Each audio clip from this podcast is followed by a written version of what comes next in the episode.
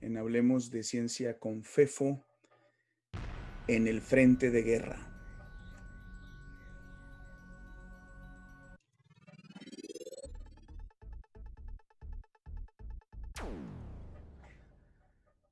Respetamos y cuidamos lo que admiramos. A veces también lo que entendemos. Y por qué no, lo que nos hace sentir bien. Uno esperaría, quizás ingenuamente, que el arte y la ciencia fuesen apreciadas, respetadas, promovidas y admiradas por la mayoría de las personas. Al menos yo eso espero de una civilización en la que una parte considerable de la población recibe una educación básica a nivel medio superior, como sucede en la actualidad que aún con muchas personas sin la oportunidad de estudiar, en términos históricos vivimos el momento en que más personas tenemos esa oportunidad.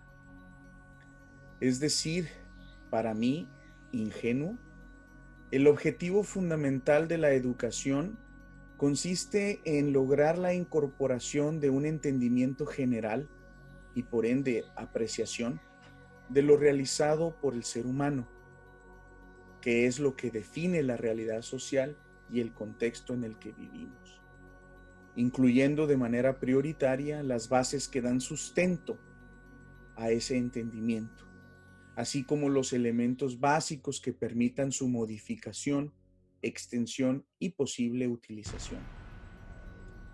El compartir la riqueza cultural generada por el ser humano en su intento de explorarse a sí mismo y a su entorno que además define lo que somos como sociedad y que permite a los que vienen no solo a contribuir a su cambio y futura exploración, sino también de manera pragmática y concreta a integrarse productivamente al desarrollo minucioso del día a día.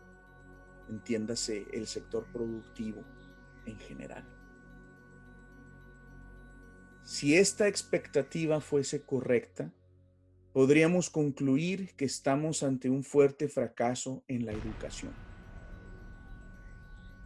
No puedo en este momento abarcar demasiado sobre la problemática, quizás casi nada, así que me enfocaré en algo muy concreto.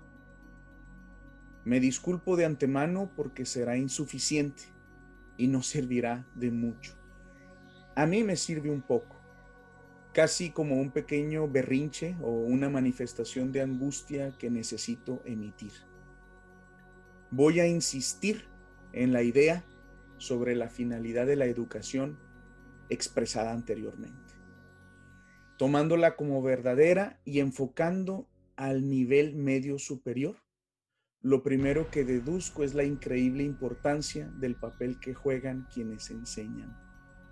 No puedo exagerar en mi visión la importancia del rol que juegan las personas que tienen esa responsabilidad.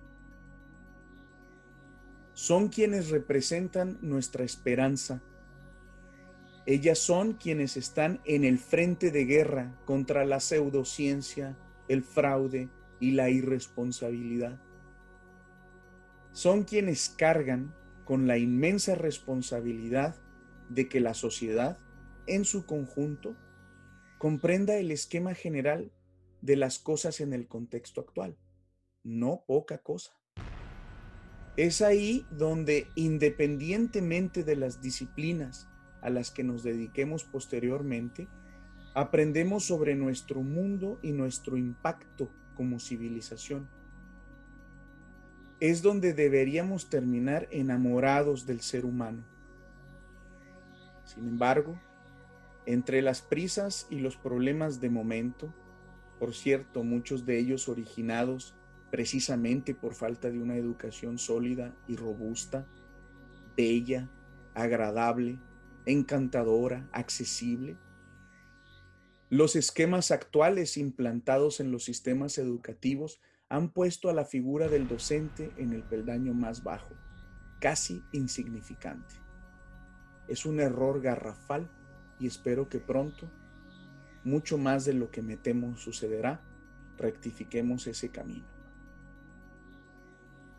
Desde hace ya algo de tiempo en nuestro país, aunque no solo ahí, desgraciadamente, el frente de guerra está desvalido.